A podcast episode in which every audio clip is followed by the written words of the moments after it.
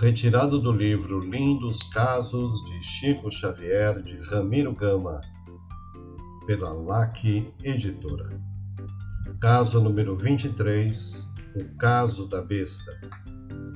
Em 1931, quando Chico passou a receber as primeiras poesias do Parnaso de Além um cavalheiro de Pedro Leopoldo, muito impressionado com os versos, resolveu apresentar o médium e os poemas a certo escritor mineiro de passagem pela cidade.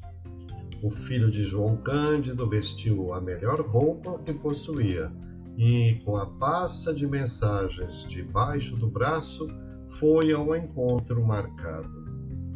O conterrâneo do médium, embora católico romano, apresentou Chico entusiasmado. Este é o médium de quem lhe falei. O escritor cumprimentou o rapaz e entregou-se à leitura dos versos. Sonetos de Augusto dos Anjos, poemetos de Casimiro Cunha, quadras de João de Deus.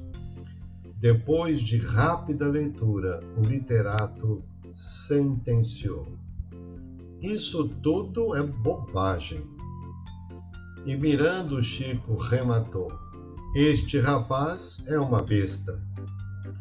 Mas, doutor, disse acastado conterrâneo do Chico, o rapaz tem convicções e abraça o Espiritismo como doutrina. Pois então deve ser uma besta espírita, declarou o escritor. Bastante desapontado, o médium despediu-se. Em casa, durante a oração, a progenitora apareceu.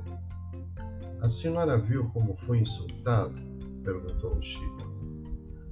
E porque Dona Maria se revelasse alheia ao assunto, o filho contou-lhe o caso. A entidade sorriu e disse: Não vejo insulto algum. Creio até que você foi muito honrado. Uma besta é um animal de trabalho. Mas o homem me apelidou por besta espírita. Isso não tem importância, exclamou a mãezinha desencarnada. Imagine-se como sendo uma besta em serviço do Espiritismo. Se a besta não dá coices, converte-se num elemento valioso e útil. Porque o filho silenciasse, Dona Maria acrescentou: Você não acha que é bem assim? Chico refletiu e respondeu: É, pensando bem, é isso mesmo. E o assunto ficou sem alteração.